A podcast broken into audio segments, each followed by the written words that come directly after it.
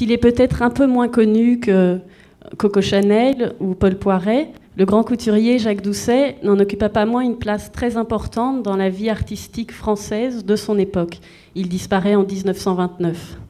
Il crée en effet, grâce à la fortune qu'il a acquise dans la haute couture, euh, une première collection d'objets et de livres du XVIIIe siècle, collection qu'il revend pour en constituer une seconde très importante, qui comprend d'une part des tableaux, euh, de Cézanne, de Manet, de Degas, de Van Gogh et de, Picasso, pardon, dont il possédait les Demoiselles d'Avignon, et une collection qui comprend aussi deux bibliothèques que vous connaissez sans doute, euh, une bibliothèque d'art et d'archéologie qui constitue aujourd'hui le cœur des collections de l'Institut national d'histoire de l'art, et une bibliothèque littéraire qui comprend des manuscrits et des œuvres originales d'auteurs français, euh, qui est située place du Panthéon et où Apollinaire lui-même fut bibliothécaire.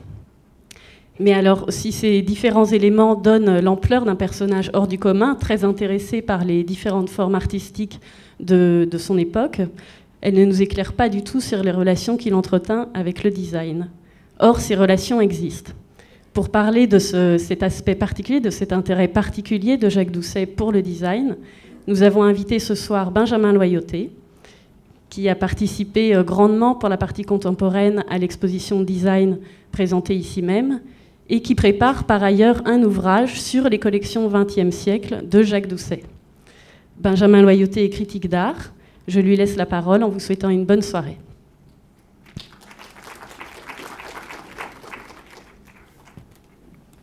je vais m'asseoir. Bonsoir. Euh, je, ne vais pas, euh, je n'ai pas préparé de, discours d'introduction. Euh, je voudrais juste vous signaler qu'aujourd'hui, euh, en référence aux bibliothèques comme l'INHA, que le nom de la bibliothèque Jacques Doucet disparaissait de peu à peu. Et à ce titre, aujourd'hui, je pense qu'il est nécessaire de ne pas oublier ce personnage qui tente à disparaître de tous les fascicules et dont M.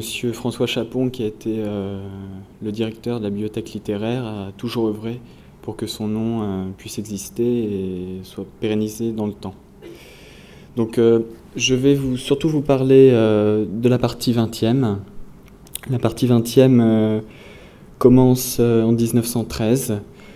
en 1913, Jacques Doucet vend sa collection 18e, qu'il avait constituée aux alentours, euh, à la fin du 19e. Et la collection, 19, la collection 18e était dans un hôtel particulier qui était euh, rue de la Ville-l'Évêque. Puis il est allé euh, rue Spontini, dans le 16e arrondissement. Et enfin, il a voulu tout vendre en 1912 pour pouvoir acquérir et se confronter au design contemporain, puisqu'on peut quand même parler de création contemporaine. Euh, à son époque. Il a été très fustigé à ce titre. Euh, beaucoup de collectionneurs de son époque euh, étaient de grands collectionneurs de XVIIIe siècle et les plus contemporains d'entre eux aimaient surtout le style nouille, l'art nouveau. Jacques Doucet n'a jamais été influencé par l'art nouveau, vous le verrez dans les collections 20e. Ce qui est très important, c'est qu'il a tout de suite parachevé son œuvre par des créations très très très contemporaines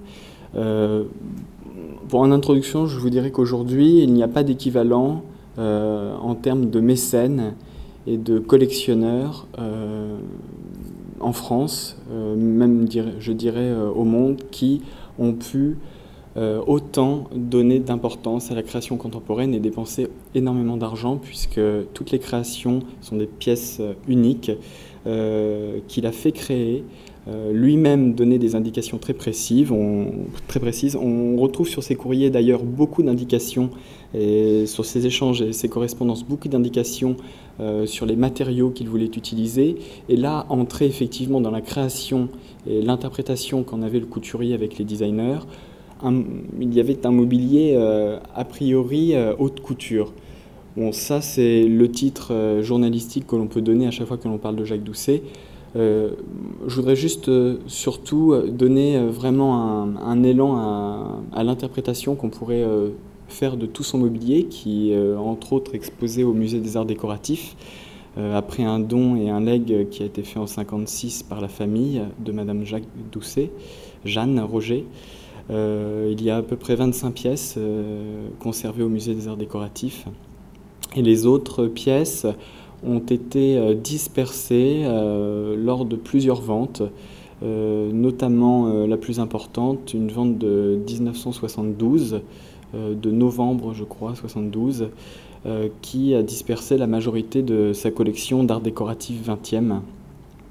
Et d'autres ventes ont eu lieu au cours des années 80, des pièces qui restaient dans les collections et que la famille avait plus ou moins conservées.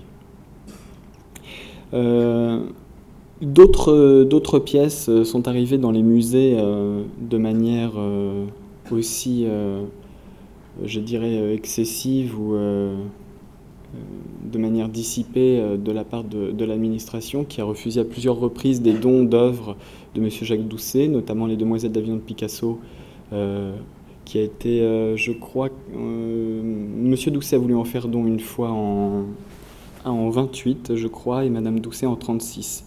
Euh, ils ont toujours euh, d'autres œuvres, ainsi que les Demoiselles d'Avignon de Picasso, au vu de la scène, euh, des scènes effectivement de prostituées de Barcelone, n'avaient pas été acceptées par l'administration et Madame Doucet l'avait donc vendue au marchand Jacques Seligman, qui lui-même l'a revendue à New York au MoMA quelques années plus tard.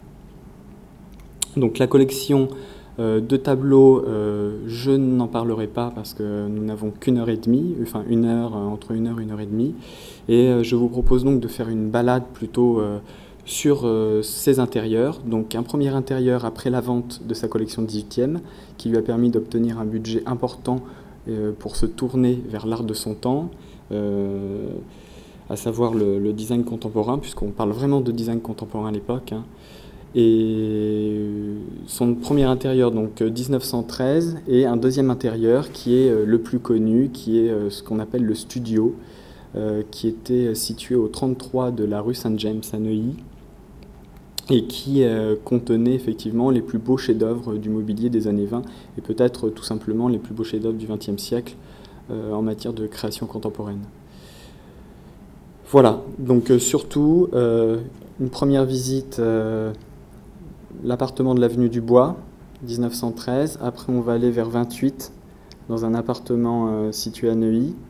Et puis, euh, dans un deuxième temps, je vous ferai euh, une autre, je vous donnerai une autre vision du, design contemporain en vous permettant de, faire des parallèles avec la haute couture et le design. Nous, je vous ai fait sur, ce, sur ces animations euh, je vous ai mis quelques confrontations de, robes et de meubles euh, de 1900, euh, période de Van de Velde, jusqu'à la création contemporaine d'aujourd'hui, à savoir Dolce Gabbana, Constantino, on, y reviendra. Donc la première partie sur Jacques Doucet, et puis après quelque chose d'un peu plus léger, et toujours qui pérennise dans le temps, la correspondance entre le design et la mode, euh, jusqu'au XXIe siècle. Voilà. Donc là, vous voyez, euh, donc pour resituer euh, le, personnage de Jacques Doucet, il faut savoir que là, c'est un dessin de, Picasso. il est quand même assez âgé, vous voyez. à l'époque où il crée sa collection d'art décoratif 20e, il est nonagénaire. Il est né effectivement en 53 et il meurt en 29. Donc là, on est aux alentours de 1920. Là, il est habillé d'un d'un vêtement euh, japonisant qu'il a réalisé euh, pour une de ses collections euh, qu'il avait faite pour Sarah Bernard. Et là, vous avez un portrait de Picasso.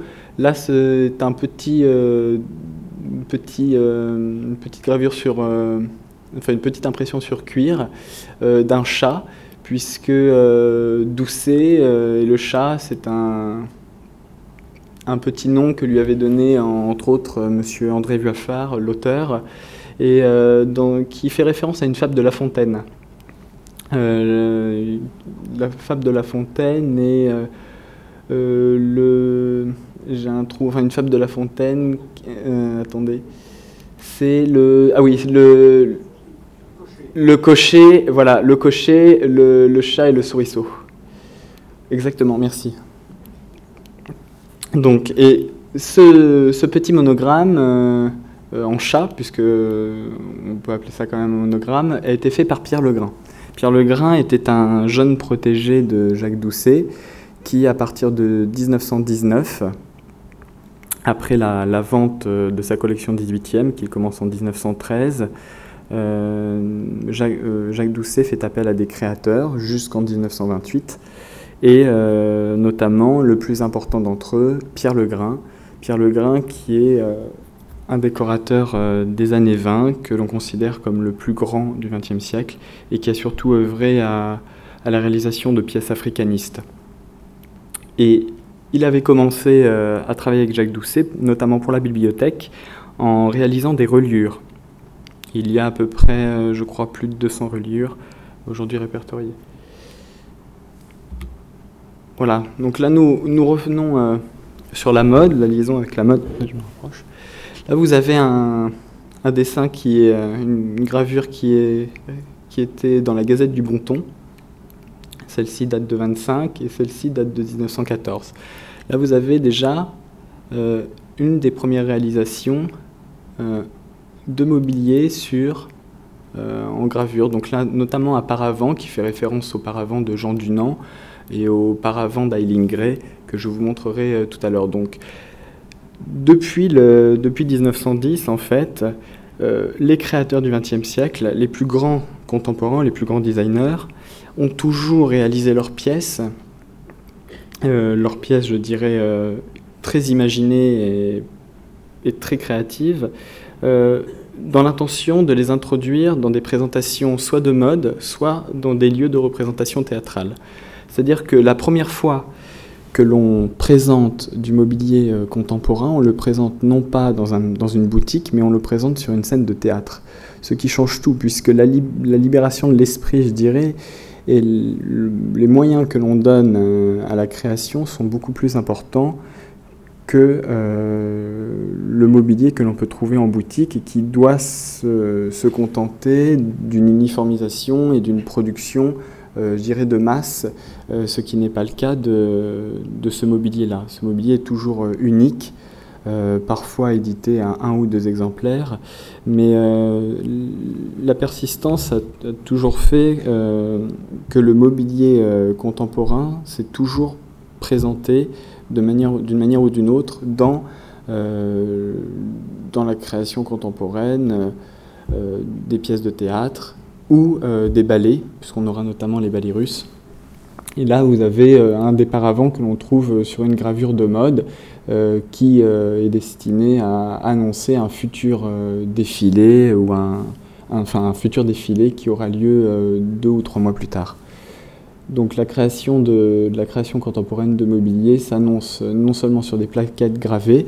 Le premier à en montrer d'ailleurs est Paul Irib, Paul Irib euh, était un créateur et surtout un illustrateur, de, un illustrateur euh, satirique qui avait travaillé pour Le Témoin et pour la,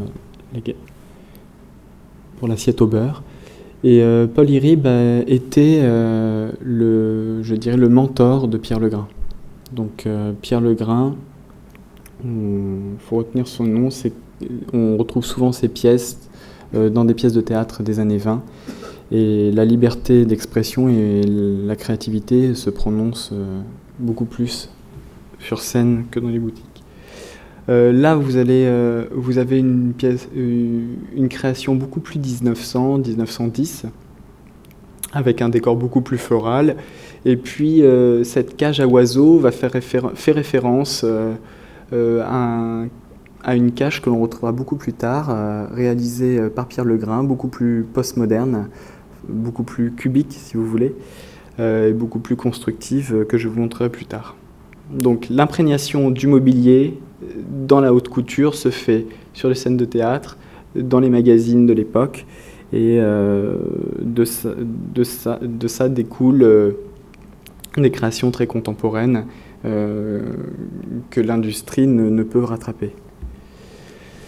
là, nous entrons dans le premier appartement de l'avenue du Bois. Cette création, puisqu'il s'agit d'une création non pas homothétique, puisque Jacques Doucet n'a pas fait appel à un seul designer, mais à plusieurs designers. Et effectivement, vous retrouvez des sièges de Pierre Legrain, une table de Pierre Legrain, un autre siège, toujours très géométrique de Pierre Legrain, fait dans des cuirs euh, particuliers, puisque vous avez soit de l'agneau, soit du porc, et puis euh, parfois du, serpent, enfin du serpent comme le boa, le, python. Euh, là, vous avez une œuvre d'art sassanide qui est fait sur un socle qu'on détermine moins ici par Aline Gray toutes les, toutes les, tous les objets, d'ailleurs ce vase est un vase de, de Dunant, celui-ci est un vase de Miklos, Gustave Miklos. Euh, là vous avez quelques tableaux faits avec des cadres euh, de Pierre Legrain et de Rose Adler. Tous les détails de cet appartement en fait ont été réalisés avec euh, l'aide et par le concours de, de plusieurs décorateurs que Pierre Legrain cherchait avec Monsieur Jacques Doucet. Pierre Legrain euh, comme je vous l'ai dit, a travaillé depuis 1919 à, la réalisation de reliures pour, euh, pour, le couturier et va devenir euh, en quelque sorte le protégé de M. Jacques Doucet. Et c'est lui qui va piloter l'aménagement de plusieurs appartements. Monsieur Jacques Doucet, toujours quand même très très présent dans la réalisation et la conception des objets et du mobilier. Là, cette table est conservée au musée des Arts décoratifs de Paris. Euh, et ces deux sièges sont aujourd'hui euh, dans des collections privées. Là, vous voyez euh, un tableau qui est toujours au même endroit. Vous voyez la cheminée, là, hein. c'est toujours le même endroit. Là, vous voyez M. Jacques Doucet assis sur un siège curule africaniste de, Pierre Legrain, que vous verrez plus tard. Et puis, vous avez le très célèbre Picabia, qui montre une de ses œuvres à Jacques Doucet, une fois montée, une fois montée sur un cadre avec des boutons, des boutons de, vêtements. Donc euh, là, la conception et la réalisation euh, est tout à fait euh, représentative du travail que pourrait envisager un couturier avec un designer. Donc là, il s'agit d'un cadre, cadre, métallique évidé et à l'intérieur fixé les cure-dents. C'est un tableau qui s'appelle Les cure-dents de, de Jacques Doucet qu'il a acquis, euh, je crois, en 1916. Euh, là, vous avez un autre salon avec euh, toujours une table de Pierre Legrain, un siège curule de Pierre Legrain, et puis là, un siège qu'on ne voit pas très bien avec un encorbellement là de, Paul Iribe. Avec le tapis que vous verrez plus tard, est un tapis d'un autre créateur qui s'appelle Marcel Cohard. Tous ces artistes, euh, bien évidemment, ont été trouvés euh, non pas euh, en une année, mais en plusieurs années. Pierre Legrain s'occupant de, découvrir tous ces artistes petit à petit, et Monsieur Jacques Doucet aussi trouvait régulièrement des artistes. D'ailleurs, un des derniers qu'il ait trouvé est un artiste qui s'appelle Étienne Cournot, qui, est nancéen d'origine et qui avait fait beaucoup de, plaques euh, églomisées et de peintures sur verre. Et un jour, boulevard Raspail, euh, comme euh, Étienne Cournot le raconte, il est entré dans la galerie et il a tout acheté en, une, seule, fois. Donc, assisté de, Legrain et d'autres de ses collaborateurs, toutes ces œuvres vont être réalisées avec la collaboration de plusieurs euh, décorateurs. C'est pour ça qu'aujourd'hui, euh, on, attribue parfois à tort euh, un meuble à un designer, alors qu'en fait, vous avez trois ou quatre designers qui ont œuvré sur le même meuble. Et il y a très peu de correspondances qui peuvent aujourd'hui le prouver, mais en regardant bien le style, la pâte et en ayant quand même au regard de quelques correspondances, on comprend qu'effectivement, euh, rien n'est décidé euh, sans l'accord de plusieurs ou plusieurs euh, concepteurs et designers de l'époque. Alors là, vous, vous entrez dans un, des, dans un autre intérieur, enfin c'est toujours le même intérieur mais dans une autre salle, qui est la salle à manger, qui elle a été réalisée par Paul Irib et un autre grand nom de la couture par Paul Poiret. Paul Poiret a été l'élève de Jacques Doucet. il est entré chez lui en 1900 pour en sortir assez vite. il a monté donc sa propre structure et Doucet lui a commandé quelques années plus tard. là, ce sont les premières réalisations qui ont été commandées juste après 1913, juste après la vente de sa collection 18e. Donc là, vous avez une, table de, Paul, des sièges euh, très euh, stylisés, très néoclassiques, aussi de Polyribe, euh, des, des rideaux de, soie aux motifs, je dirais, floraux et parfois africanistes. Il y en a là-bas, mais on ne les voit pas parce que j'ai pas mis toutes les photos, qui ont été réalisés par Paul Poiret et l'atelier Martine. Paul Poiret euh, au regard de, ce, que faisait Doucet euh, à l'époque et au, vu de, tout ce qu'il achetait comme euh, création contemporaine, a décidé, a, décidé très tôt, juste après 1913, vers 1915, de monter une école, une école qu'il a appelée l'Atelier Martine. Il est allé faire un voyage en Allemagne et à Vienne et il est revenu avec l'idée de, concrétiser une école pour les, enfants de parfois de familles défavorisées, euh, une école qui euh, permettait aux jeunes entre 12 et 18 ans, euh, voire 16 ans, de peindre et de créer des tissus. Cette école, qu'on appelle Atelier Martine, porte le nom d'une de ses filles et euh, aujourd'hui, il, il, ne faut pas confondre la Maison Martine. La Maison Martine était une galerie rue Saint-Honoré dans laquelle Paul Poiret lui-même présentait du mobilier. Du mobilier qu'il avait, qu'il commandait aussi à des créateurs contemporains. Donc Doucet, euh, ami de Paul Poiret, Paul Poiret euh, décide de créer non seulement une école, mais en plus une galerie qui montre des pièces contemporaines. Euh, on peut entre autres euh, parler de, des créations de Paul Iribe. Euh, il y aura aussi M. Fauconnet, Maurice Fauconnet. Et puis il y aura aussi un autre créateur qui est aujourd'hui très connu pour ses réalisations dans les années 50, qui s'appelle Alexandre Noll. Alexandre Noll, qu'on connaît surtout pour sa création contemporaine des années 50. Vous savez, si vous avez vu l'expo, il a fait dans la partie c'est présenté la partie primitive, primitiviste, vous avez cette grosse molaire de bois sculptée dans la masse à la gouge, euh, qui est un cabinet sur trois pieds en fait. Euh, pour ceux qui l'ont vu, euh, c'est une pièce qui a été réalisée, je crois, entre 48 et 53, qui est conservée au Musée des Beaux-Arts de Strasbourg et qui est représentative de l'œuvre d'Alexandre Noll. Mais Alexandre Noll a aussi œuvré dans les années 20 et notamment pour l'exposition internationale de 25, il montre quelques pièces euh, très très importantes, euh, peintes et avec des motifs euh, ethniques qui viennent de Salonique, et puis quelques sculptures à la gouge provenant que l'on retrouve que l'on retrouvera sur des costumes, notamment de Sonia Delaunay. Et Alexandre Noll a travaillé avec Monsieur Paul Poiret pour notamment faire des badines de parapluie, pour faire quelques objets et quelques meubles très rares aujourd'hui à retrouver. Paul Irib et Paul Poiret ont dessiné ensemble euh, l'intérieur de cette pièce.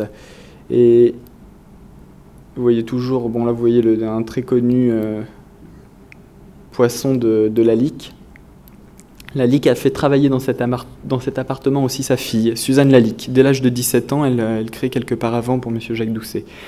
Donc, on peut, imaginer aujourd'hui dans, cet intérieur que, je, que l'on peut dire être proto-art déco, c'est-à-dire qu'on n'est pas dans l'art déco euh, moderniste euh, véritablement, mais on est dans une période de transition.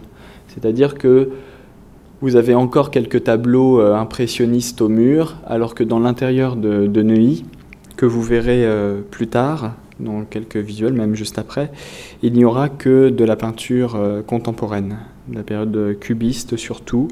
Il y aura quelques fauves encore, et puis effectivement quelques œuvres d'Ada, notamment vous pourrez retrouver euh, Marcel, Duchamp, euh, auquel Jacques Doucet avait acheté la rotative, la sphère euh, rotative qui est aujourd'hui conservée au MoMA. Voilà. Donc là, c'est un premier intérieur, 1913, 46 avenue du Bois, euh, Paris.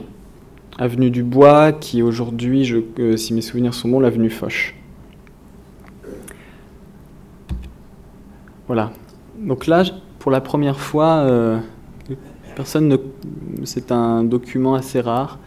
Ce sont les plans que M. Jacques Doucet a fait réaliser par l'architecte Paul Ruot pour son intérieur contemporain, le studio, dont on connaît que quelques photos euh, euh, par le magazine L'Illustration, qui avait publié en 1930, un an après sa mort, euh, les photos qu'ils avaient prises deux ans auparavant. Pourquoi attendre si longtemps Je crois que l'impact de cette collection était tellement importante et les jalousies étaient telles que M. Doucet avait toujours refusé de, de, faire pénétrer des journalistes et notamment des photographes dans, ses intérieurs. Les photos que vous avez vues avant dans l'intérieur de, de l'avenue du Bois sont des photos euh, qui ont été prises par euh, ses amis proches et des photographes proches. Donc là, vous avez le, le studio Saint James. Alors là, vous avez la toiture. Vous montez par un vestibule.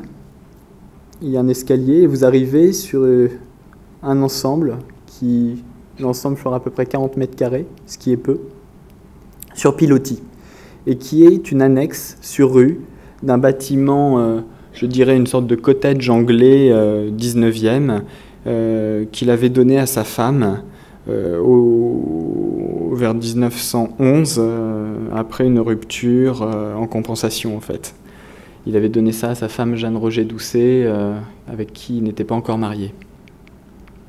Et euh, il reviendra vers elle et euh, l'histoire euh, dit dans plusieurs ouvrages allemands, notamment, de Willem Hude, vous avez quelques souvenirs, et aussi de Henri-Pierre Rocher, celui qui a écrit le livre de Jules et Jim, qui était proche, très proche de Marcel Duchamp. il écrira que Madame Doucet, ne voulant pas se séparer de, cette maison 19e, avait euh, soumis à Jacques Doucet euh, l'idée de reconstruire sur rue euh, un bâtiment qui deviendra le studio plus tard. Il faut savoir qu'entre 1919 et 1924, Jacques Doucet a cumulé des pièces sans savoir dans quel endroit il allait les mettre. Vous avez quelques photos d'un projet que Malé Stevens avait réalisé pour lui euh, en 1923-24. Euh, donc on estime que le fait d'avoir vendu sa collection euh, en 1913 lui a permis d'avoir l'idée d'engendrer un nouveau lieu très très contemporain. Le projet de Malé Stevens ayant avorté, non pas pour des questions de coût, mais effectivement apparemment pour des questions affectives avec Madame Doucet.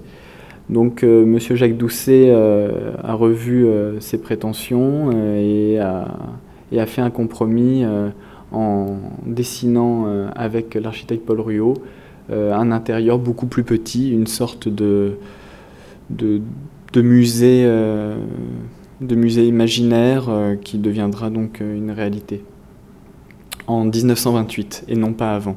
Toutes les pièces qui sont datées de 1925, que vous voyez au musée des Arts Déco, font partie de ces pièces euh, qui n'avaient pas encore de lieu de, destination. Euh, à savoir qu'à cette époque, M. Jacques Doucet pensait vraiment, véritablement, euh, qu'il allait les introduire dans un intérieur de, de Mallet Stevens. donc voilà, là on nous sommes à Neuilly. Donc là, vestibule du bas, et puis salon et au fond de la pièce, où il y a un cabinet d'Orient. Donc là, vous, êtes, vous, avez le vestibule du bas, l'escalier qui monte dans le vestibule du haut dans lequel se trouvent les demoiselles d'avion de Picasso. Donc là, premier, premier oculus euh, de lumière. Vous passez dans le salon et au fond, cabinet d'Orient. Et de l'autre côté, vous avez des lignes comme ça et vous avez la structure de l'hôtel 19e. Euh, voilà, donc nous entrons dans le vestibule du bas par une porte que vous ne voyez pas là, mais qui, euh, donne euh, le point de vue donne une, vue sur une porte de secours plutôt ou un cabinet d'électrification, puisque c'est un intérieur qui avait été complètement électrifié. Là, vous avez un, sol gris qui est fait de dalles de verre sur des plaques de métal riftées. Donc c'était très très contemporain. Là, vous avez la table au char euh, d'Eiling euh, qui est une des pièces les plus importantes aujourd'hui de la création des années 20, avec euh, un petit objet de Gustave Miklos, une petite coupe asiatique dont Gustave Miklos avait fait les, les, socles, les socles et les, les anses. Donc là, vous montez, toujours pareil, sur ces dalles de verre avec des plaques de métal. Le mur est gainé aussi de, métal. Et là, vous voyez euh, l'angle des demoiselles d'avion de Picasso qui était directement incrusté dans le mur.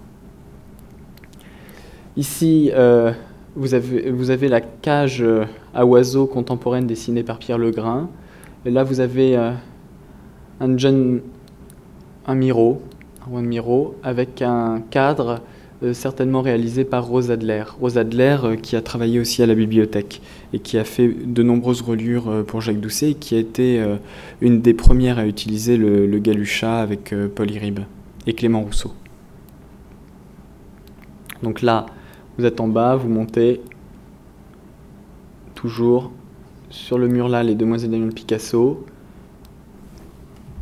Et on arrive en haut. Vous voyez, vous rentrez là. Vous faites demi-tour, et vous voyez les demoiselles de Picasso qui sont incrustées. L'oculus de verre a été dessiné par un créateur qui s'appelle René Moulaer. Là, vous avez les cure-dents de Picabia. Et là, vous avez aussi un autre Picabia avec un cadre de Pierre Legrain. Tout était vraiment euh, fait avec un détail euh, très très précis. Et, dans l'escalier euh, en métal, vous avez euh, des plaques de verre gravées de Joseph Uxaki, le, sculpteur dont le, grand historien Félix Marcillac, expert, vient de réaliser un ouvrage qui est sorti il y a quelques jours. vous tournez là, vous vous retrouvez devant donc ces tableaux, toujours. De l'autre côté, un, Miro et le Picabia. Et là, vous avez une autre porte euh, certainement destiné euh, aussi à cacher l'électrification, fait de disques de métal, on, voit très mal sur cette photo, mais euh, ce sont des disques de métal riftés sur une porte métallique et laquée. Là, vous avez une petite table de, Moreux, Jean-Charles Moreux, qui est gainé de, de python. Le plateau est fait de galucha. Et ce qui est étrange, c'est que cette table est électrifiée. C'est-à-dire que euh, pour euh, un design euh, contemporain, on peut estimer que cette pure première table qui porte les signes de la modernité est une table très contemporaine, très très postmoderne, puisqu'on retrouvera des jeux géométriques dans les années 80. Vous verrez ça plus tard. Et là, il y a un petit, un petit vase de Jean Dunant, un tapis de Louis Marcoussis. Voilà. Et de l'autre côté, toujours l'art asiatique, que l'on retrouve euh, aussi bien avenue du Bois et que l'on retrouvera dans le cabinet d'Orient euh, plus tard, dans l'autre salon du bout. Une niche aussi toute gainée de métal. Hein. Alors là, euh, on ne voit pas trop, mais là vous avez l'entrée d'une porte avec des plaques de verre de, René Lalique. La porte que vous imaginez la porte qui est en face des Demoiselles de Picasso, et vous rentrez donc, euh, cette porte, vous la voyez là. Donc là, du vestibule, vous rentrez dans le salon. On est toujours sur pilotis, hein, dans le salon sur pilotis, vous avez les, les carrés, et puis euh, tout l'ensemble du mobilier qui va bouger euh, assez régulièrement. C'est-à-dire que M. Doucet va vraiment euh, disposer ses meubles en fonction euh, de, des réalisations. Euh, quand une, réalisation arrivait, il, il agençait ça avec l'aide de Pierre Legrain dans ses appartements. Là, vous voyez toujours une table de, de Rose Adler qui est aujourd'hui conservée au Virginia Museum of Fine Art.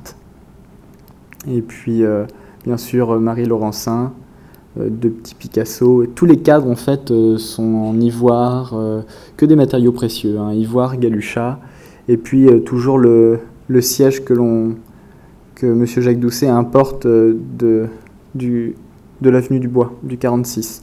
C'est-à-dire qu'il importe du mobilier contemporain euh, de son premier appartement et continue à en faire réaliser. Donc euh, l'appartement n'étant, enfin le, studio Saint James qu'on appelle, n'est pas assez grand pour accueillir tout, donc il en mettra euh, quand même dans son hôtel particulier, l'hôtel particulier de Madame, qui aimait quand même le design contemporain, même si elle, affectionnait, comme beaucoup de, gens richissimes de l'époque, une collection 18e. Euh, voilà, un canapé de, de dont la ligne est quand même euh, très africaniste. Là, vous voyez toujours un chez Scurul. Je vous parle de ça parce que cet intérieur est représentatif vraiment d'une période africaniste. Et pour revenir euh, sur les Demoiselles d'avion de Picasso, qui aujourd'hui est une œuvre dite africaniste qui représente en tout cas euh, toute euh, l'émergence africaniste et euh, les inspirations africaines entre 1910 et 1930. Il faut savoir que la première exposition d'art africain à Paris a lieu en 1919, ce qui est assez, ce qui est assez tard. Et en plus des, des, de l'inspiration africaniste, il faut savoir que Picasso avait été. On a retrouvé d'ailleurs des, courriers des photos le montrant, ce qui n'est pas très glamour, euh, mais euh, il faut quand même le dire. Des, euh, des photos, il avait passé des, séjours courts, mais à plusieurs reprises, dans des hôpitaux de syphilitiques osseux. il faut savoir que les syphilitiques osseux étaient surtout des gens qui, qui étaient atteints euh, de maladies sexuellement transmissibles, notamment les prostituées euh, donc, euh, de la rue d'Avignon Barcelone étaient, faisaient partie de, ces gens qui ont été contaminés par l'épidémie de syphilis qu'il y a eu au début du siècle. Et dont Picasso d'ailleurs notera dans, plusieurs dessins le mot syphilis, quelque chose qui était très très présent en 1900-1910. Donc les demoiselles d'Avignon de Picasso euh, sont aussi euh, des jeunes femmes euh, scarifiées et qui perdent leur visage de par cette maladie aussi, aussi inesthétique, mais en tout cas, c'est très très probant sur les photos. Je vous invite à aller voir un ouvrage de Georges Didier Berman qui montre quelques photos de, de quelques euh, êtres euh, rongés par cette maladie et qui perdent la moitié de leur visage et qui vivent toujours. Donc euh, l'inspiration africaniste est là, la maladie aussi est là. Et Picasso n'en dira pas plus. Hein. Il n'y a pas de courrier qui, le prouve réellement. Mais en tout cas, l'inspiration est là. Et surtout, les maladies sexuellement transmissibles étaient aussi importantes à l'époque qu'aujourd'hui et, ont vraiment euh, fait la une des journaux euh, à cette époque. Donc la période africaniste, la, charmeuse de serpent du douanier Rousseau. Voilà. Là, vous voyez un bureau aussi de Pierre Legrain. Donc beaucoup d'œuvres de, Pierre Legrain. Très très postmoderne, euh, très moderne. Là, vous arrivez vers le, au fond. C'est-à-dire qu'au fond, vous voyez euh, toujours dans, dans, la, dans la longueur un autre euh, salon qu'on appellera le cabinet euh, et le salon d'Orient, avec un masque home africain. Il y a très peu de, pièces africaines dans cette salle. Là, vous avez des chenets de Joseph Xaki, non, de Jacques Lipschitz, et puis des, d'autres petites sculptures, d'autres chenets aussi de Joseph Xaki. Voilà, tout est paré de d'art asiatique. Hein. Vous avez des vitrines qui ont été réalisées par un designer contemporain. Euh, Jacques Doucet avait commandé euh, euh, un intérieur gainé de, parchemin et de pots de porc cloutés d'or. Et puis le sol est en ébène et en, bois exotique, il y a aussi du palissandre, il y a je crois aussi quelques bandes de, de platane qu'on retrouve signalées dans quelques courriers. Et puis toujours cet oculus qui se ferme électriquement. Voilà. Donc voilà pour l'intérieur de, Jacques Doucet, qui euh, donc a fait réaliser cette œuvre euh, à partir de 1928. Hein. Euh, c'est assez tard, on dit souvent vers 25, mais non, c'est très tard et il n'y aura vécu que très très peu. Selon moi, il y a eu une dizaine de personnes qui ont visité ce lieu, et notamment son ami Henri-Pierre Rocher, euh, qui euh, fut un de ses grands conseillers euh, pour l'acquisition des tableaux. D'ailleurs un peu plus que Breton le laisse entendre, puisque Breton s'est attitré le, rôle de conseiller de Jacques Doucet pour l'acquisition de, tableaux contemporains. Il avait peu d'estime pour Doucet, mais c'est vrai que les Demoiselles de de Picasso, ce sont quand même sous ses conseils qu'ils ont été achetés.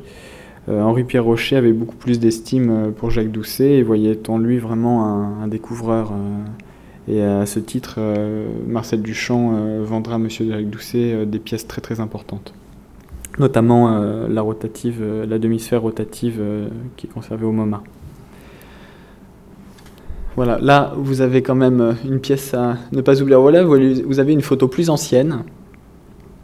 Vous voyez l'agencement avec qui est différent. Là vous avez la table Lotus d'Aline euh, très importante. Donc là, vous avez une des pièces les plus importantes que Marcel Coard a réalisé pour Jacques Doucet.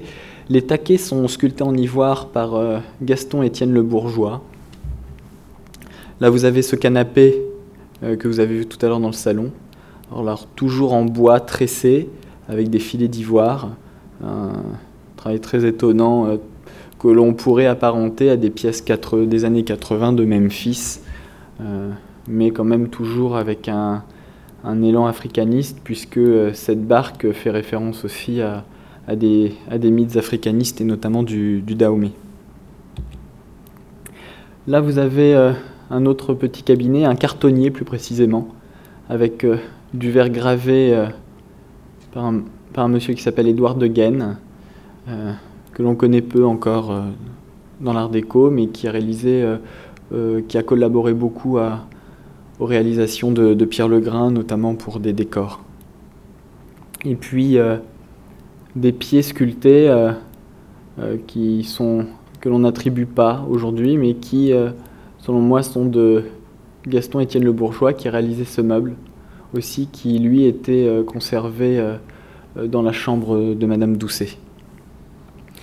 Et là, la fameuse table d'Alingré, la fameuse table d'Alingré, ce qui est, ce qui est drôle, c'est que euh, selon euh, Evelyne Schumberger, qui fut une grande journaliste à connaissance des arts, avait fait une interview d'Alingré, et Alingré, euh, qui dénigrait son travail plutôt art déco et qui voulait toujours défendre le travail beaucoup plus moderniste qu'elle avait réalisé, notamment chez les Noailles et pour la villa de Jean Badovici. Euh, elle avait réalisé cette table en lac, puisqu'elle a appris euh, chez Sawaga euh, le travail de la laque, et M. Jacques Doucet lui avait dit, selon Evelyne Schauberger, enfin, selon Aline elle-même, de mettre de la passementerie à cette table, et de ça est née la première intervention d'un couturier sur un meuble. ça, c'est une réalisation vers 1918 même un peu plus tôt. Euh, c'est la première intervention d'un couturier sur une création de, mobilier. Et euh, en ça, on voit que le, mobilier haute couture euh, et ce problème aujourd'hui qui tente à défendre un bon design édité et un design peu édité. aujourd'hui, le principe de la pièce unique existe et a toujours existé. Il y a comme comme il existe H&M et CA, il existe euh, Ikea et euh, quelques galeries euh, aujourd'hui qui défendent le mobilier contemporain par des pièces uniques. Et en tout cas, cela existe depuis le début du siècle. Donc première intervention, retenez bien, de Jacques Doucet sur une pièce de Dining Gray. Première intervention d'un couturier. Là, vous avez un travail qui s'apparente au travail d'Armand Albert Rateau, qui avait travaillé chez Jeanne Lanvin, dont la salle de bain est conservée au Musée des Arts Décoratifs de Paris et que je vous invite à aller voir, puisque tout l'intérieur euh, un intérieur euh, qu'on appellerait aujourd'hui Total Look avait été réalisé euh, par Armand Albert, Allemand Albert Rateau, notamment pour la maison du Vésiné de, de Jeanne Lanvin, mais pour sa boutique aussi. Et là, ce sont que des poignées d'ivoire et un bahut qui, qui, cache aussi, c'est aussi un cartonnier. Euh, là, je vous ai mis trois photos de, pièces que vous avez pu voir, notamment la chaise dans un des salons. Ce sont des chaises euh, africanistes. Là, vous avez euh, un siège de gardien, un siège de gardien dont l'assise est tressée de cuir, et puis vous avez toujours cette référence moderniste avec une petite, plaque de métal qui se soulève et sous laquelle vous avez une ampoule. Donc, euh, vous voyez la ligne quand même très contemporaine euh, pour l'époque. Et puis là, vous avez cette première pièce aussi de, Pierre Legrain. Ces trois pièces sont de Pierre Legrain. Hein. Euh, cette chaise fait partie d'une série de quatre. Là, vous avez de la laque attribuée, selon moi, à Édouard de qui a travaillé beaucoup avec Pierre Legrain. Et puis, cette pièce, quand même très disproportionnée, qui est en équilibre et que l'on aurait pu mettre aussi euh, dans l'exposition design contre design, puisqu'elle perd son équilibre et elle fait référence euh, véritablement euh, aux pièces postmodernes complètement déconstruites des jeux avec la forme des postmodernes comme Memphis, Ettore Sotsas et d'autres. Postmodernes des années 80. savoir que les, les designers des années 80 se sont beaucoup inspirés des années 20 et ont beaucoup joué des formes modernistes pour réaliser des, pièces très colorées, très vives. Euh, et euh, Pierre Legrain, euh, dès les années 20, joue avec la forme, mais n'oublie pas d'incruster de la nacre et faire des dessins géométriques. Et puis vous avez cette pièce zébrée de, tissu zébré. De l'autre côté, euh, j'ai pas mis la photo, mais vous avez ces creux et vous avez aussi euh, quelques petites encoches pour pouvoir mettre euh, des objets. Donc chaise longue qui était aussi dans la chambre de Madame Legrain, de Madame Doucet pardon, et celle-ci aussi. Toutes ces pièces ont été réalisées. alors, ceux-là ont été réalisés entre 1920 et 25. On n'a pas vraiment la date précise. Euh, celle-ci a été réalisée un peu plus tôt, et puis celle-ci autour de 25. Alors cette pièce, euh, qui est quand même significative des, tabourets euh, royaux à santé, ou à chanty, comme on dit, celle-ci aussi, et sont toutes deux de pièces de, Pierre Legrain aussi. Hein.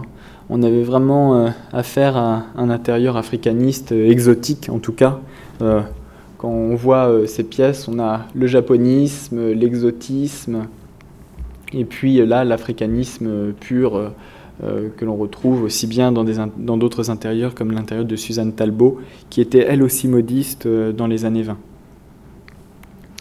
20. ce siège est gainé de Galucha et conservé au musée Angladon.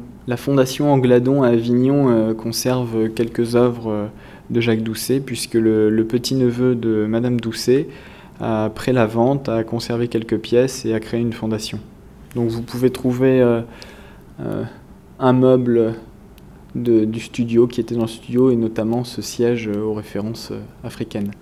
Là c'est un autre siège qui est aujourd'hui dans une collection très contemporaine et des plus prestigieuses qui est à l'étranger, que l'État français n'a pas pu racheter. Euh, c'est un siège qui était euh, dans l'appartement de l'avenue du Bois et qui euh, notamment a des petits cartouches de nacre incrustés et, ciselés de motifs que l'on retrouvera aussi plus tard sur des, des, robes que Pierre Legrain avait dessinées pour le théâtre. Là, vous avez un ensemble de pièces qui sont font référence à l'Antiquité ou au style. Là, vous avez une des premières pièces de Pierre Legrain, ce qui est assez étonnant puisque Pierre Legrain, effectivement, comme vous avez pu le voir, est assez moderniste et assez africaniste dans ses réalisations. Là, c'est un, petit vide-poche aux allures très néoclassiques mais euh, Pierre Legrain, ayant travaillé euh, avec Polyrib, a été l'élève de Polyrib. C'est-à-dire que vous avez 1913, euh, l'appartement aménagé par Poiret, Polyrib, et puis Polyrib part à New York, 1918, 19, fin 18. Et puis Pierre Legrain, qui était son élève et pour qui il travaillait, euh, va euh, s'affronter à Jacques Doucet. Jacques Doucet va lui proposer de faire des reliures. Et donc là, c'est une des premières réalisations de Pierre Legrain quand il travaillait pour Polyrib. Polyrib, euh, ne l'oublions pas, a eu une aventure assez prolongée avec Coco Chanel jusqu'en 1930. Et il est mort d'ailleurs chez Coco Chanel dans le sud de la France. Donc tout ce milieu des arts décoratifs côtoyait le milieu de la mode assez régulièrement et les réalisations euh, n'était pas, euh, pas faite euh, de manière exclusive, mais il y a toujours eu une collaboration. Donc là, vous avez la table au char que l'on a vue tout à l'heure. on va revenir dans le vestibule du bas. dans le vestibule du bas de chez Jacques Doucet. Voilà. voilà. Vous l'avez là. La table au char. Donc Jacques Doucet a fait rajouter les chars voilà, pour montrer qu'il contrôlait aussi euh, toutes les réalisations. Là, vous avez un non classique. Et puis là, la porte de la ligue avec euh, ses éphèbes, ses athlètes. Une porte de la ligue faite de plusieurs pièces, euh, qui a été malheureusement complètement dispersée. Toutes les plaques ont été dispersées en vente et aujourd'hui, l'État français n'a pas pu racheter l'ensemble de ces pièces. Euh, là, voilà, on parlait de, travail contemporain et de, pièces modernistes. Là, vous avez le cube. Alors, le cube euh, fait référence, bien sûr, euh, aux pièces réalisées par Joseph Hoffman, mais le cube moderne auquel on applique une passementerie et un, anneau d'ivoire, comme pour lui donner un peu plus de grâce et un peu plus de légèreté, une féminité que Jacques Doucet avait certainement appréciée. Pierre Legrain. Là, la cage à oiseaux que vous avez vue dans le vestibule du bas, qui est elle aussi très géométrique et qui euh, démontre que tout le mobilier va devenir de plus en plus contemporain. Vous voyez, 1913, on a encore des pièces euh, assez, euh, assez dessinées, assez fleuries, mais nous ne sommes toujours pas dans, dans la fin de l'art nouveau. Hein. C'est vraiment des pièces quand même très contemporaines. C'est pour ça qu'on peut l'appeler, on peut appeler cette période de proto-art déco, c'est-à-dire cette transition entre les styles et la création contemporaine. Et puis à partir des années 20, euh, euh, vraiment, euh, nous trouvons que des pièces contemporaines et vous voyez ce, cette pièce conique appliquée sur, un, sur une sculpture aussi table de Pierre Legras, en ébène de Macassar. Et ébène. Donc un travail quand même très très contemporain pour l'époque. Il faut savoir que tous les, la plupart des, journalistes ont critiqué euh, assez vivement, euh, contrairement à ce qu'on pourrait croire, euh, cet intérieur qui était, qui était comparé à l'intérieur d'un d'un illuminé parfois, ce qui est quand même assez étonnant pour l'époque, mais seuls quelques journalistes comme André Joubin et Félix Fénéon, des grands journalistes des années 20 et 30, ont, ont réalisé l'importance de cette collection.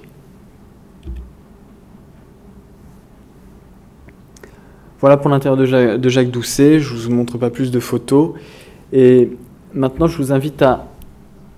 On va, je vais vous faire une balade pour que ça soit un peu moins didactique, euh, en vous montrant d'autres intérieurs de couturiers euh, qui euh, se sont affrontés aussi à, des collections de, design contemporain ou d'art déco. on se souvient de, la collection de, de Karl Lagerfeld d'art déco dans lequel il y avait des, pièces provenant de, Paul Poiret euh, euh, et des pièces de Legrain.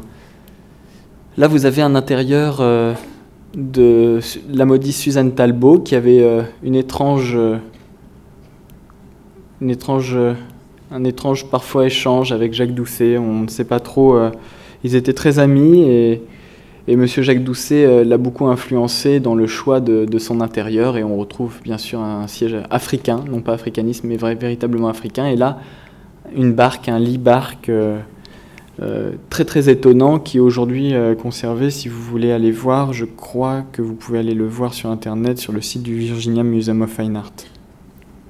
Il en existe deux. Il y en a un autre euh, qui est beaucoup plus beau, euh, qui est dans une collection particulière à Paris. Donc là, un autre intérieur d'une modiste, Suzanne Talbot.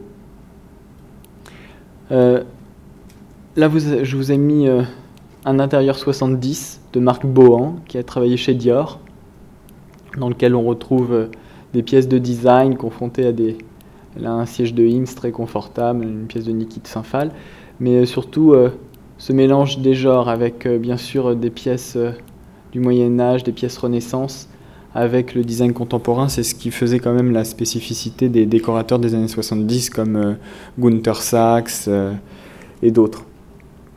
Aujourd'hui, vous avez un ouvrage qui vient de sortir aux éditions Norma sur tous les décorateurs des années 70 et vous vous rendrez compte que l'importance des années 70 est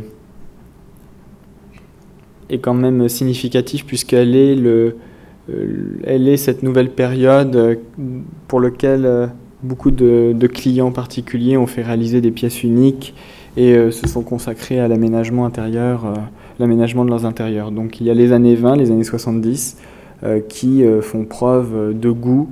on sent que la décoration fait partie intégrante de tous les intérieurs bien nommés et je dirais contemporains de l'époque. Donc c'est pour ça que je vous montre l'intérieur du couturier Marc Bohan, qui travaille chez Dior. Euh, là, vous êtes chez Saint-Laurent, avec une pièce d'Aline Gray. Voilà, en référence euh, certainement à, l'intérieur de Jacques Doucet. Beaucoup de couturiers comme Karl Lagerfeld, Saint-Laurent euh, et Monsieur Alaya, Azedine Alaya, sont assez influencés et intéressés surtout par cette période art déco et, euh, visiblement euh, apprivoise les pièces des années 20 pour mieux euh, se constituer des, collections de pièces contemporaines, notamment Asdin Alaya, qui fait, regarder, mais je crois le 15 novembre, une exposition dans son espace des meubles de Pierre Paulin. Donc Monsieur Azedine Alaya qui prête aussi des pièces, deux pièces de, de Shiro Kuramata pour l'exposition. C'est un collectionneur et en même temps un découvreur aussi. Et il donne la possibilité à des designers, à des jeunes designers, euh, de réaliser euh, ces boutiques, comme euh, Mark Newson, qui est un designer qui a réalisé le lounge chair tout en métal rifté qui est dans l'exposition. Il lui a commandé tout, un intérieur, d'ailleurs un vestibule avec une sorte d'oculus qui ressemble étrangement à l'intérieur de chez Jacques Doucet tout en marbre, dans son, magasin qui est euh, près du BHV, je ne sais plus la rue. Euh, là, vous êtes aussi chez euh, Saint-Laurent et vous, vous retrouvez un petit tabouret de Gustave Miklos. Gustave Miklos qui a travaillé pour Jacques Doucet et cette pièce faisait partie de la collection Jacques Doucet. Et là, vous avez un, siège euh, qui aurait pu être dans l'exposition aussi. C'est un siège au, boa. Les, accotoirs euh, et les pieds euh, sont en forme de serpent. Une pièce d'Alingré. là, vous, je vous ai mis une vue de, plusieurs vues d'intérieur, mais non pas les intérieurs privés des, couturiers, mais les intérieurs, euh, les boutiques plus précisément, et les ateliers et euh, les maisons de couture. Euh, là, vous avez l'intérieur de la boutique Schiaparelli, qui dans les années 30 était aménagée par Jean-Michel Franck avec des lampadaires de Giacometti et une cage une cage tout en bambou réalisée par Jean-Michel Franck, qui a été exposée à Londres et retrouvée et qui a été exposé à Londres récemment dans, dans l'exposition euh, The Surreal Things, euh, qui a été retrouvée très récemment. Donc la place Vendôme, Schiaparelli fait appel à un créateur contemporain. Là, vous avez euh, une photo assez rare, mais au dernier, qui est assez, assez significative aussi de, de l'hygiénisme et de la modernité des années 40 et 50, qui voulait des choses beaucoup plus épurées et peut-être moins décoratives. vous avez le centre social et l'infirmerie de, de chez Monsieur Dior, euh, avenue Montaigne, au 56 avenue Montaigne. Monsieur Dior avait fait de son dernier étage euh, des appartements euh, destinés à recevoir un centre social. Alors vous aviez une salle d'ophtalmologie, ce qui était quand même assez cocasse pour l'époque. Et tous les employés de la maison, bien sûr, étaient ravis de, passer par ces par ces chambres aménagées d'une manière très contemporaine avec une patère peu connue de Serge, de Serge Mouille. Et puis là, vous voyez euh, le bout d'une applique, euh, pour ceux qui connaissent, parce que j'ai pas mis en comparaison, mais les appliques de Serge Mouille en forme de tétine et de sein euh, réalisés dans les années 50.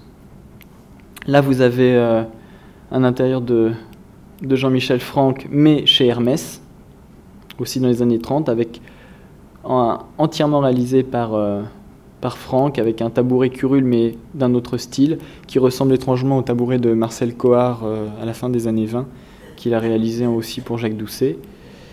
Là, un ensemble entièrement euh, fait de bois précieux par Jean-Michel Franck. Et là, vous avez une photo assez rare de, de l'atelier de, confection euh, qui a été réalisé en 1968 par Pierre Paulin, justement, pour la maison Dior avec euh, des, des parois amovibles dans lesquelles vous aviez tous les tissus. Donc, vous voyez que tout au long du XXe siècle, tous les couturiers ont été, euh, je dirais, les, les propagateurs euh, de, des créateurs les plus contemporains de leur époque. Là, vous avez l'intérieur, on fait un petit bond en arrière, mais vous avez l'intérieur de, chez Jeanne Lanvin, le bureau de chez Jeanne Lanvin qui existe toujours et qui, euh, qui a un bureau réalisé par Eugène Prince. Voilà, euh, Jeanne Lanvin avait un intérieur fait par Armand Albert Rateau, mais elle avait commandé après Armand Albert Rateau un intérieur à Eugène Prince pour son bureau qui est euh, rue du Faubourg Saint-Honoré, qui est encore existant.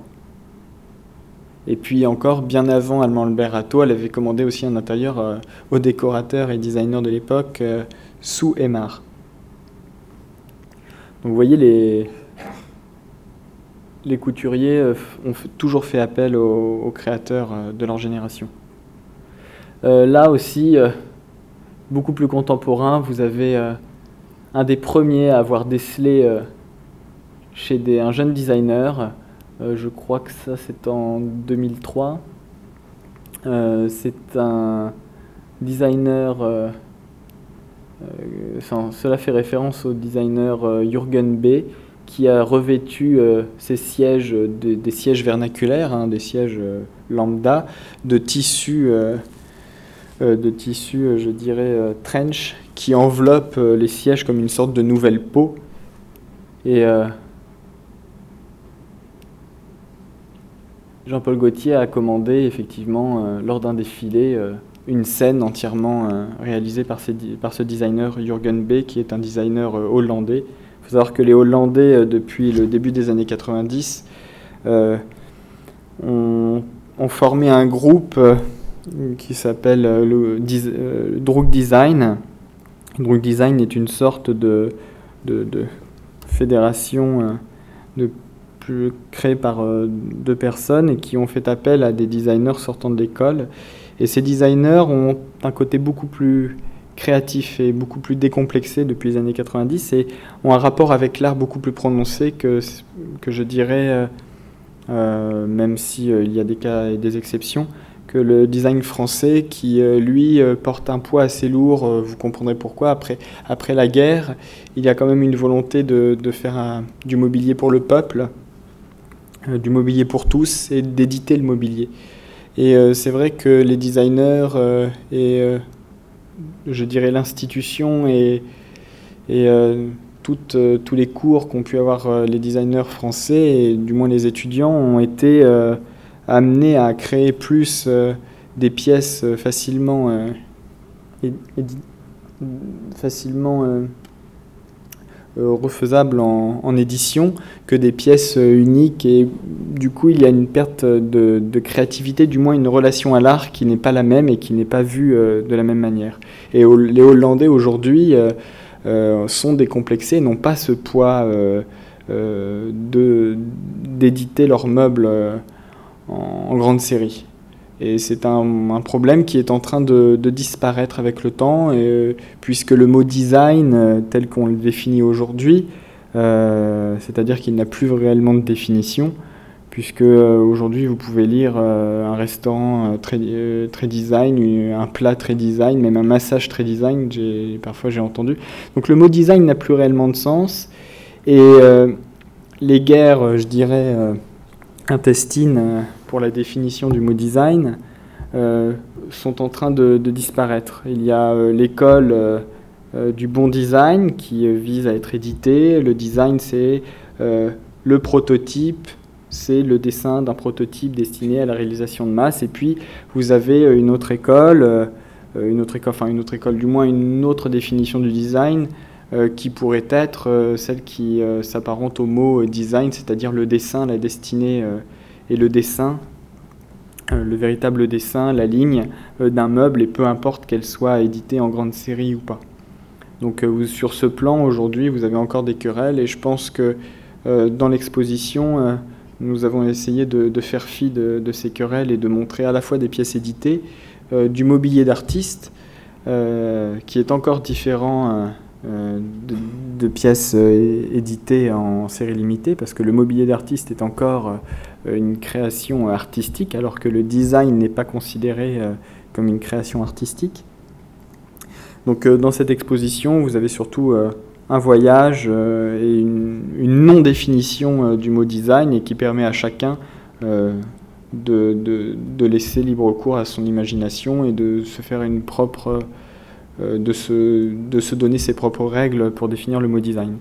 Mais euh, c'est vrai qu'aujourd'hui, par exemple, vous allez à Beaubourg, euh, dans les collections de Beaubourg, vous avez du, mobilier dit édité, et puis vous avez aussi des pièces uniques. Jean Royer a fait des, pièces éditées, mais Jean Royer est un artiste décorateur, non pas un designer. Au, sens strict du terme, alors que le, designer, effectivement, existe depuis, euh, euh, je dirais, euh, le 19e siècle. À partir du Biedermeier, vous avez des pièces qui sont complètement designées. Et à la fois, vous avez au musée des arts décoratifs, au musée des arts décoratifs, des pièces de, Stark, qui lui a édité aussi bien des brosses à dents et des petites lampes. Donc on ne sait plus très bien où s'arrête la définition euh, et les, du mot euh, artiste décorateur, design. Euh, voilà, je pense qu'il y a aujourd'hui on doit surtout parler de créateurs et de création. Et aujourd'hui les designers, comme à l'époque d'ailleurs, ont réalisé aussi bien des meubles, parfois même ont été artistes, c'est-à-dire ont réalisé des œuvres, parfois picturales, des sculptures, et puis ont surtout euh, se sont affrontés à la création de, robes, euh, de robes et de vêtements euh, au sens large du terme. Donc on peut parler aujourd'hui de création. Voilà, c'est une aparté, mais là vous avez un ensemble de pièces de, de couturiers qui ont réalisé du mobilier. Donc là vous avez une pièce de Paul Poiret, c'est un, exemple de, siège qu'il a réalisé pour la boutique qu'il avait euh, rue du Faubourg Saint-Honoré euh, dans les années 20. Et puis euh, là, vous avez une lampe réalisée par, et dessinée par les ateliers de, Pierre Cardin, éditée celle-ci par une entreprise japonaise qui s'appelle Yamada Shomei dans les années 70, enfin celle-ci 69 plus précisément. Là, vous avez une pièce d'une table sur roue euh, qui a été réalisé en 83-84 par un créateur japonais, euh, une créatrice japonaise qui s'appelle Rei Kawabuko. Là, vous avez un bahut avec une impression numérique, un sticker euh, d'une console rocaille plutôt vénitienne peut-être, de Paul Smith. Et puis là, vous avez une sculpture siège de, du styliste Eddie Sliman. Donc vous voyez que depuis, depuis Jacques Doucet qui commençait à, à poser sa marque sur la création de mobilier. Lui-même n'a jamais réalisé de meubles. Aujourd'hui, euh, on, a vu avec le temps que euh, les couturiers se sont mis à réaliser du mobilier. Et puis il y en a d'autres. Hein. J'aurais pu vous citer aussi euh, Rico Wentz, un des créateurs contemporains qui vient de réaliser du mobilier. il y a aussi Paco Rabanne qui vient de réaliser encore une ligne de mobilier, même s'il en avait déjà réalisé un peu dans les années 70. Euh, vous aviez Courrèges aussi, qui a réalisé dans les 70 du mobilier.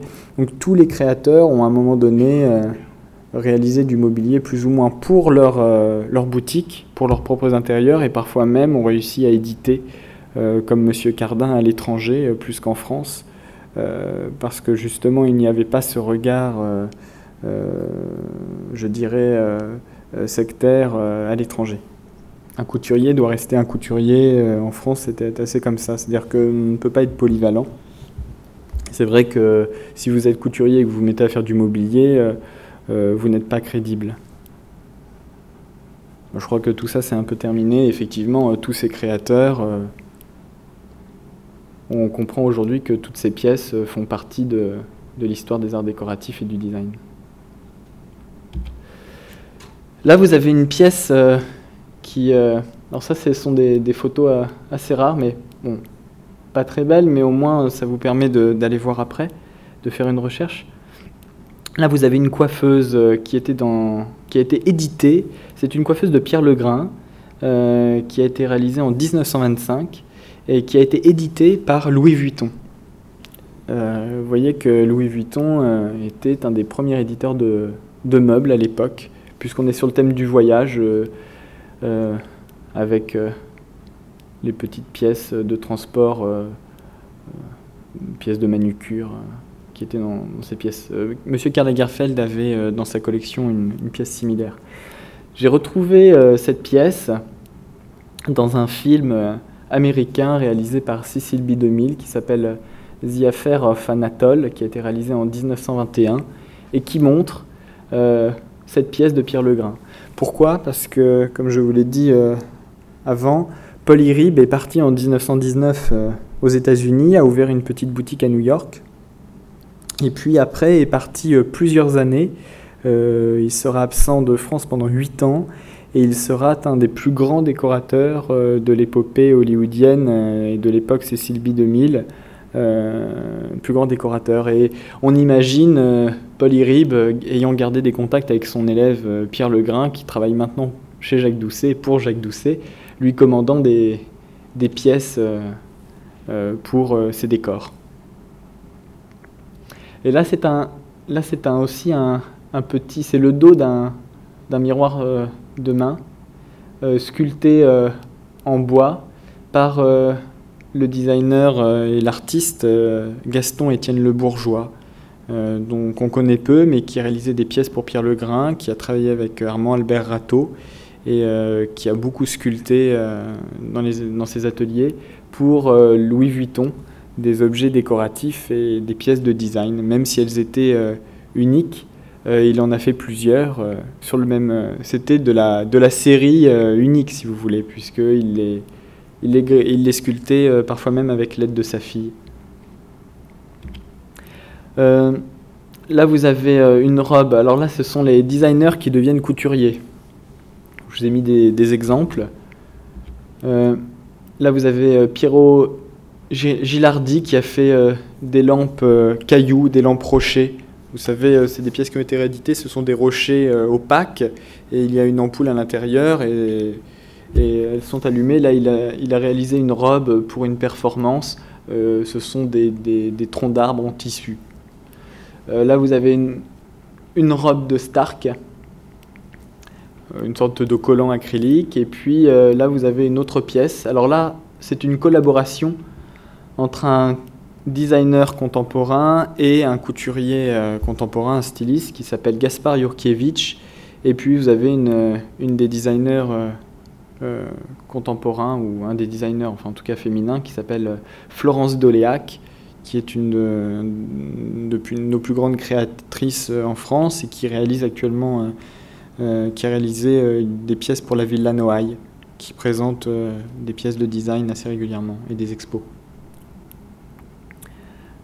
Villa Noailles à hier la ville de hier. Donc euh, là, une collaboration contemporaine. Donc vous voyez que les collaborations perdurent, euh, non plus pour du mobilier, mais pour euh, du vêtement. Ça nous fait, ça nous fait penser aussi au mobilier de l'époque Biedermeier, dans lequel Dana Hauser avait revêtu des sièges de tissu avec beaucoup de plis. Et là, la, couverture devient vêtement et devient tapis. Là, on fait un bond en arrière pour vous dire que Polyrib, toujours, toujours très influent. Là, vous avez un dessin de Polyrib, mais gouaché par Pierre Legrain. Et ces traits, euh, ces lignes, cette euh, rigueur, euh, quand même, vous le retrouvez dans le mobilier de, Pierre Legrain. Et on a toujours, on retrouve toujours cette fleur chez Polyrib, puisqu'elle deviendra son logo, sa signature. Là, vous avez un travail allemand de Dagobert Pech, qui est un grand artiste euh, des années 20 euh, et des années 10 euh, en, Allemagne et en Autriche. Et qui a fait notamment des costumes de théâtre, mais aussi des vêtements, des tapis, des rideaux. Tous les réalisateurs de meubles ont œuvré à la décoration intérieure et la garde-robe qui allait avec. Joseph Hoffman, d'ailleurs, euh, fera, euh, euh, fera une, garde-robe pour la femme d'un richissime collectionneur en correspondance avec son mobilier, c'est-à-dire fait de lignes très, très géométriques. Là, vous avez une robe plutôt Art Nouveau de Henri van de Velde, donc encore un, grand designer des années 10, Art Nouveau, mais allemand. Et là, Joseph Hoffman, vous voyez, pour sa femme. Alors, vous voyez sa femme et tout l'intérieur, notamment le palais Stockley qui est à Bruxelles, que l'on peut, que l'on ne peut pas visiter, mais euh, il y a un ouvrage dessus. Euh, vous avez le palais Stockley a été entièrement réalisé par, euh, par Joseph Hoffman et Paul Poiret l'a d'ailleurs visité et a entretenu des correspondances avec ses propriétaires de l'époque. Donc euh, toujours cette ramification euh, euh, Allemagne, France, Vienne et l'Autriche. Voilà. Et puis vous arrivez à l'application du, motif chez Vivienne Westwood, par exemple. Vivienne Westwood reprend les mêmes applications qu'elle a prélevées sur un meuble de boule. Donc là, une liaison plutôt formelle et esthétique entre un meuble, euh, celui-ci est, euh, un meuble, je, crois, de la Wallace Collection. Et euh, elle a été prélevé le, décor pour l'appliquer sur un vêtement. On ne le voit pas trop, mais vous comprenez la liaison et la déclinaison du mobilier en robe, ou en vêtement en tout cas. Là, vous avez un des corsets, un ensemble de corsets de gaines 1900 vous avez un siège très corsé de Mark Newson, qui euh, euh, est, comme je vous l'ai dit, euh, quelqu'un qui a beaucoup travaillé en correspondance avec M. Azedine Alaya. Et puis, une des dernières pièces qui date d'il y a quelques mois, une des dernières pièces d'une collection de Dolce Gabbana. Dolce et Gabbana qui est en cuir, formé, et euh, vous avez une petite couche euh, de métal. Donc toujours euh, cette assise coque, cette coque, ce corset, et l'aspect métal. C'est-à-dire que là, vous avez un designer qui, inconsciemment ou pas, inconsciemment selon lui, s'est inspiré du corset et du vêtement cintré. Et puis là, vous avez l'inverse, vous avez euh, quelque chose de postérieur et vous avez certainement des, euh, créateurs de, robes qui se sont inspirés, non pas du, du corset, mais qui sont inspirés de l'esthétique du lisse et de cet acier inox que l'on retrouve dans le design aujourd'hui. Voilà, donc des rapports formels. Alors là, vous, avez des, dessins de 1920-30 avec une pièce des années 80, postmoderne. Là, vous avez des applications de décor, de un cabinet de Gio Ponti Fornacetti. Et puis là, j'ai retrouvé dans les archives de Schiaparelli un dessin, euh, enfin, des applications de, décors antiques sur un, costume euh, réalisé euh, pour un bal, le bal de Bestegui. Il s'agit de Boris Kokno, complètement revêtu d'un costume assez fou puisque il, euh, comprend un, chapeau euh, fait de gravure palladienne avec quelques intérieurs euh, classiques et puis en rapport avec le mobilier. Donc là on est à la même période. Ça a deux ans de différence. Et de là va naître aussi quelques véritables, je dirais, dessins pour des, des robes et des, des robes. Schiaparelli va d'ailleurs réaliser des robes imprimées de, de décors architecturés. Mais on commence toujours par le costume, le bal ou le théâtre. Vous voyez que, bon là c'était pour vous montrer aussi la référence au corps, euh, on aurait pu parler du squelette. Euh, le tube euh, que je ne vous montre pas, la chaise de, par exemple de Le Corbusier,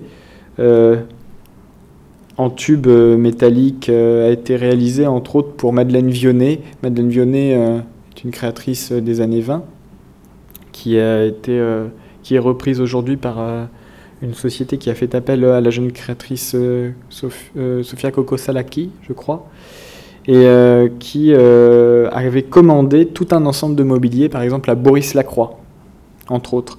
Et elle avait demandé à, à, Le Corbusier de lui réaliser une chaise longue, que je pense vous connaissez, et elle l'avait fait gainer de cuir. C'est-à-dire qu'elle avait gainé le squelette et le tube de cuir par ses, par ses ouvrières, ses premières mains.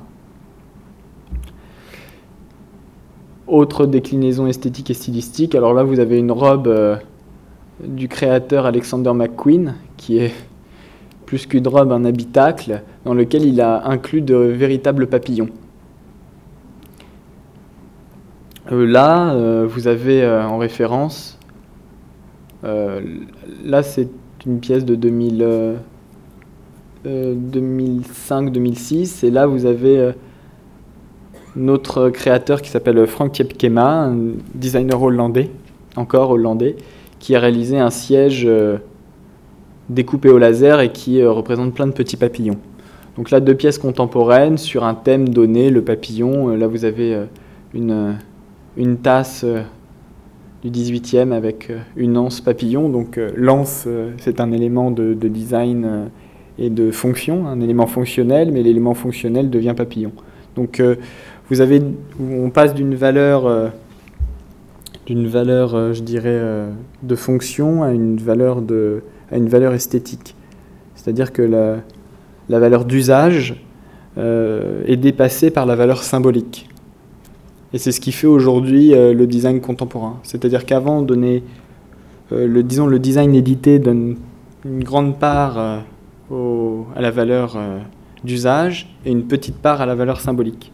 Aujourd'hui, il y a un grand tournant dans, ce nouveau millénaire, puisqu'on peut faire, je dirais, un, nouvel, un nouveau centenaire. Vous avez au début du, à la fin du 19e tout un foisonnement de styles, un melting pot de styles qu'on retrouve d'ailleurs à Orsay avec euh, du néo-barbare, euh, euh, du néo-renaissance, du néo-gothique, et puis vous avez l'art nouveau qui vient tout casser.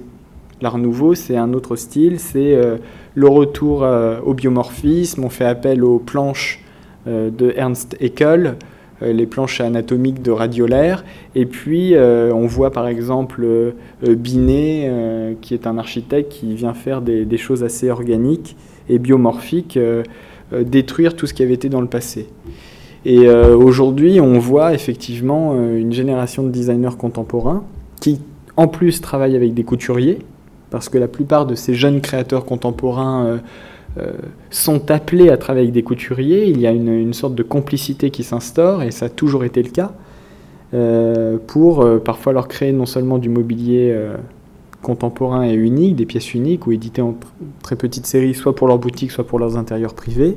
Mais euh, vous avez aussi euh, des couturiers qui font appel à des designers contemporains pour collaborer à la réalisation de robes, ou de vêtements en tout cas. Euh, et donc à chaque fois sur des thèmes particuliers. là, à l'époque, certainement que Schiaparelli a vu le siège de Gio Ponti appliqué avec des papillons. ce sont des pièces qui ont deux ans de différence, mais euh, deux ans de différence. Alors, est-ce que l'un a vu l'autre, ou est-ce que l'autre a vu l'un, ou est-ce que c'est une, influence euh, euh, thématique? Je veux dire que le papillon est quand même un thème assez courant, mais on retrouvera ça aussi dans des décors de Jean-Charles Moreux.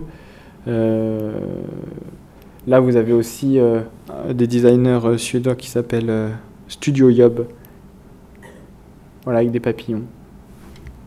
Donc vraiment une, une, correspondance euh, suivant des, thèmes donnés euh, euh, en référence à Doucet. Vous voyez que l'africanisme, très, importante, très important dans, les années 20, surtout à l'exposition de 25, a influencé autant les créateurs de mode que les décorateurs et les designers. Et c'est quelque chose qu'il faut euh, concevoir aujourd'hui, euh, à savoir que euh, le designer est un créateur avant tout et qu'il peut aussi dessiner des robes. Et que tout va tellement vite que les références que aujourd'hui les, références vont tellement vite. Vous avez Internet, vous pouvez consulter un défilé sans, y avoir été et vous pouvez vous influencer de correspondance X ou Y suivant ce que vous voyez. Et parfois, effectivement, vous voyez quelque chose euh, d'une manière très vite, vous zappez, euh, vous d'un ordinateur à la télé, euh, de la radio au portable, et vous pouvez recevoir autant d'informations, autant d'informations qui, pouvaient en exister à l'époque. Mais en tout cas, l'influence et les influences parfois inconscientes sont, là et, sont, évidentes. Donc là, Schiaparelli 1900, fin 30, fin 30, et là, euh, les années 2000. Là, vous avez euh, deux pièces euh, de Schiaparelli, donc les chaussures avec les poils, les chaussures animales. c'est du singe, hein, c'est des poils de, singe. Et puis là, vous avez deux pièces contemporaines. Alors là, vous avez la robe poilue, pareil qui fait référence au côté animal. Euh, c'est une robe de Schiaparelli euh, qui fait référence au côté animal que peuvent avoir euh, les êtres de cette époque, et puis surtout le décor précieux et qu'on pouvait donner à la fourrure à l'époque. Et de, de, même, vous avez deux pièces contemporaines qui, d'une manière ou d'une autre, font sont des hommages parfois inconscients à, ces pièces. Vous avez par exemple deux designers euh, contemporains qui s'appellent euh, euh Fredrickson Stallar, Fredrickson et Stallar. C'est euh, Jan Fredrickson et Patrick Stallar, deux Anglais qui ont réalisé deux vases qui auraient pu être présentés dans la section primitiviste de l'expo. deux pièces exceptionnelles qui, qui arborent un, scalp et euh, qui sont imprégnés de, de, poils euh, et notamment de, de crins de, cheval. Et puis là, vous avez des designers contemporains. Alors là, ce qui est très étrange, c'est que ces designers contemporains sont avant tout des couturiers. C'est-à-dire que vous avez des couturiers qui, en face de vous, des stylistes, qui ont créé une ligne euh, de mobilier et d'objets. Et surtout d'objets, et commencent à créer du mobilier. Donc aujourd'hui, effectivement, on nous n'arrivons plus à, cloisonner euh, les créateurs dans, dans leur section euh, et leur, euh, leur, case de métier. Et là, c'est un peigne, une brosse, pardon, une brosse avec des cheveux, tout simple. Et c'est un groupe qui s'appelle Bless, B-L-E-2-S. C'est 2007. Bon, là, vous avez une des pièces qui est exposée dans l'expo. cette pièce a été, enfin, on dit qu'elle a été moulée sur le, le, sein de Marie-Antoinette. C'est une pièce de Sèvres. Bon, le, bol est quand même très homothétique et très lisse. Mais en tout cas, l'idée est là, le sein, le corps sont toujours présents dans, la réalisation. Euh, puisque euh, le meuble est quand même le pendant du corps, surtout le siège. J'aurais pu vous montrer euh, une pièce contemporaine représentant un squelette, une assise de squelette avec une robe de Schiaparelli squelette, etc. Mais je préfère vous montrer le, le sein, puisque là vous avez un, un artiste, mais un artiste qui fait des robes. Donc effectivement, vous avez un couturier, un artiste, un designer, euh, peu importe. Euh, en tout cas, ça, c'est un artiste qui a exposé ces pièces-là à la Date Project à New York, qui est une des plus grosses galeries de New York, et qui euh, représente des tétons en cuir moulés. Et puis, sur le sac, vous avez des, anus. Il a voulu représenter une excroissance et, et, un orifice. Mais en tout cas, ça représente la peau euh, la peau plus que plus que la le tissu vraiment c'est un cuir travaillé euh, de toute façon un cuir c'est une peau mais qui a voulu représenter la, la peau humaine en tout cas donc euh, les tétons vous les voyez très peu là et puis les anus vous les voyez très peu mais c'est un artiste qui s'appelle Constantino Constantino Autre relation formelle, euh, toujours euh, plus ou moins euh, africaniste, sur ce siège du Gabon. Alors, plus on vous met de clochettes, plus vous êtes un dignitaire important. Et plus, plus le, siège est clouté, plus vous êtes important. Là, il s'agit d'un siège de dignitaire, et plutôt féminin, puisque l'assise est assez basse. Et là, vous avez une robe faite que, de clochettes par euh, les designers euh, euh, de mode Victor et Rolf. Il nous reste deux images avant de conclure et je voulais vous montrer aussi ça d'un aspect aussi très formel d'un designer qui a travaillé avec le couturier Alexander McQueen pour habiller un siège. C'est-à-dire qu'ils ont habillé un siège, ils ont fait du siège un corps humain. Ça a été exposé à Milan en 2004. Et euh, ce siège-là, qui s'appelle euh, Witch, c'est-à-dire la sorcière, euh, a été réalisé deux ans avant que ces robes-là, faites par un créateur contemporain.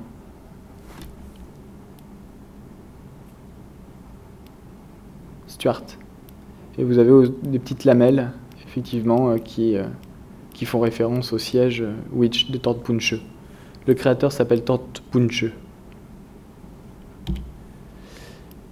Et là, vous avez un siège qui est euh, de Martin Bass, toujours euh, un Hollandais qui a travaillé euh, pour Droog, entre autres, et un siège qui fait appel à la récupération, comme vous pouvez le voir dans la section de l'exposition, et qui montre que les éléments de bois sont des éléments de récupération, c'est-à-dire qu'il est allé dans une usine de meubles, il a récupéré les chutes de bois qui restaient, et à partir de ces chutes, il les a recyclées pour en faire un siège. Et là, vous avez la même chose, euh, beaucoup plus construit, mais toujours l'idée du bois découpé, de, de la récupération et de l'appropriation d'un élément euh, primaire pour faire une robe. Et là, vous avez une robe euh, antérieure de, plusieurs années. Euh, je crois qu'elle date de 99 et ça, c'est 2005. Et ça, c'est Yoji Yamamoto. Mais on est toujours sur le principe, le principe de la récupération de, l'objet ou du matériau.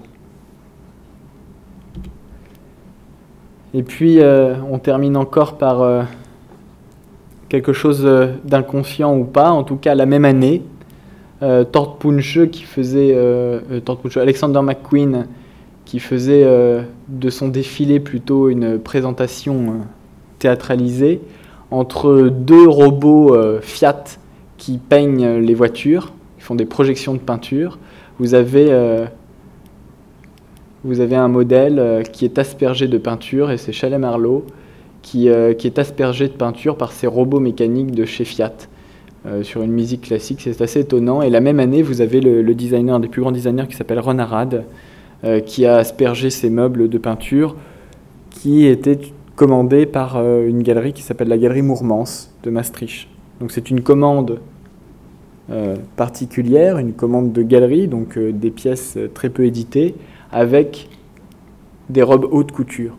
Donc pour montrer qu'il y a aussi des, correspondances entre les réalisations, mais surtout que le mobilier haute couture existera toujours, comme la mode haute couture, et vous avez du mobilier de série, comme il existe des vêtements de série, et l'un ne peut pas vivre sans l'autre. Et euh, je pense qu'on ne pourra pas euh, on pourra pas faire fi de, de, quelque chose qui est destiné pour le plus grand nombre et de quelque chose d'élitiste. Et ça serait utopique que de vouloir tout éditer en, série. Euh, il y a toujours eu des, dysfonctionnements dans la société ou, des, ou toujours eu des niveaux sociaux différents et la mode, comme le design, en montre et en révèle les, les principes. Voilà.